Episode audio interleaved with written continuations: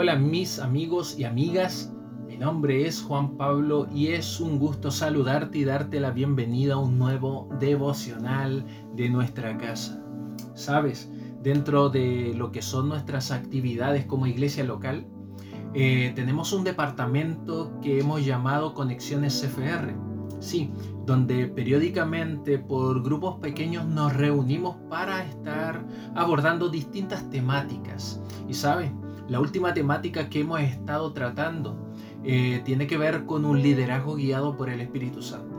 Y todos estos últimos días me ha hecho eco en mi vida eh, la persona del Espíritu Santo y la importancia que tiene para mi vida o para el creyente, para la iglesia, como también en toda su obra santificadora en el mundo entero. Sí, sabes, un cristiano nunca puede estar completo o maduro sin el conocimiento completo de la persona y de la obra del Espíritu Santo. Eh, es siempre la sensación de necesidad, de insuficiencia en un creyente la que lo va a poder conducir a buscar y tratar de obtener ese conocimiento que por supuesto en todo sentido nos va a favorecer. Cuando hablo de conocimiento, no tan solo me refiero a lo intelectual, sino también a la experiencia, a lo empírico, algo que debe darse diariamente todos nosotros que tenemos una relación con el Señor. ¿Sabes? El Espíritu Santo no es una cosa, no es una fuerza activa como dicen algunos.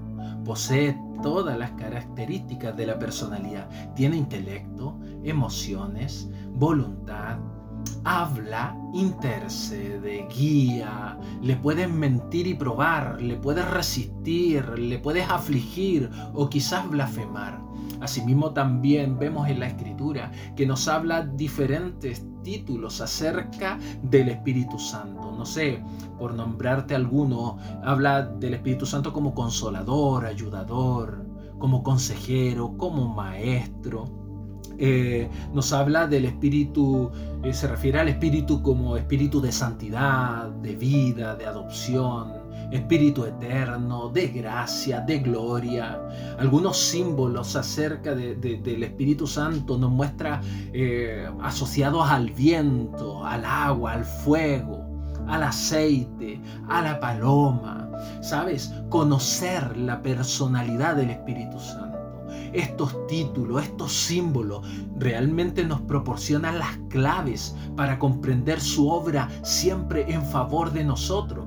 Es por eso que encontramos en la escritura, en distintos pasajes, a Dios hablando acerca del Espíritu Santo. En esta hora solamente te menciono una orden que nos muestra ahí en Efesios 5:18, que dice, sean llenos del Espíritu Santo sean llenos del Espíritu Santo. Si tú te fijas, esta frase está siempre en un presente continuo. ¿Qué quiere decir eso? Que cada día que para ti, para mí, hay un presente, nosotros como cristianos debemos buscar ser llenos del Espíritu Santo. Y esto resulta algo totalmente necesario. ¿Por qué?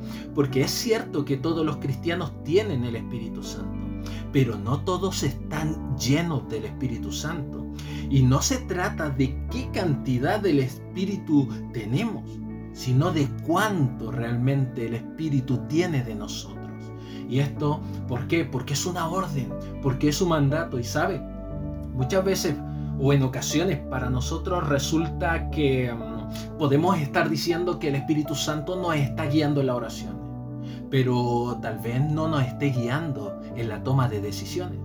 Alguno de nosotros quizás puede decir, es que el Espíritu Santo me está dirigiendo en las palabras que yo estoy compartiendo con los demás. Pero tal vez no lo dejamos estar presente en las cosas que tal vez todavía estamos ocultando. ¿Sabes, mi amigo? Si acudiste por fe a Cristo, te arrepentiste y confesaste tus pecados y hoy sigues a Cristo a pesar de todas las cosas, es cierto que puede ser o podemos ser llamados cristianos, sí, porque así como quien nace en Marte es un marciano, quien, quien nace en Cristo es un cristiano y por supuesto necesita llenarse cada día del Espíritu por todo eso favorable que produce el Espíritu en nuestra vida como cristiano. Es por eso que te doy algunos consejos Valoremos ese regalo de Dios. Sí, su Espíritu es un regalo y hoy mora en nosotros. Consideremos que es una orden que debemos estar llenos y cualquier orden que no se obedece, por supuesto estará, estaremos eh, fallando en nuestra relación con Dios, estaremos desobedeciendo en, nuestro, en nuestra relación con Dios y eso lo que hace es perder esa comunión, distanciar las relaciones y eso nos va, por supuesto, a afectar a nosotros mismos. Otro consejo es eh, que puedo darte es que es para estar lleno del Espíritu Santo debemos con sinceridad resolver todos los pecados que hoy son conocidos en nuestra vida. ¿Y cómo los resolvemos? Con arrepentimiento, con confesión y esto por medio de la oración. Otro consejo, mi amigo, renunciemos a hacer las cosas a nuestra propia voluntad. Entreguémosles el control absoluto al Espíritu. ¿Con el fin de qué? Con el fin de tener cada día dirección en todos los aspectos de nuestra vida. ¿Sabe?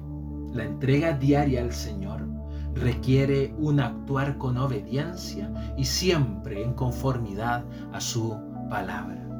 Mi amigo, el mismo espíritu que habitó en Jesús y que lo llevó tal vez al cumplimiento del propósito de Dios, la muerte, pero también la resurrección, hoy está en el cristiano, hoy está en el creyente, hoy está en ti, en mí, para hacer efectivo el plan incomparable de Dios. El plan de Dios para tu vida tiene sentido, tiene propósito y tiene trascendencia. Es por eso que tengamos presente que no se trata de qué cantidad de espíritu tenemos, sino de cuánto tiene el espíritu de nosotros.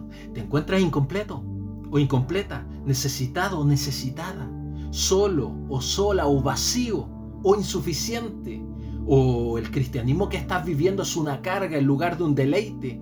Mi amigo, ven a Jesús y experimentemos la plenitud del Espíritu Santo, ya que Él nos anhela celosamente. Espero que esta reflexión sea de ayuda para tu vida y no olvides que seguimos juntos.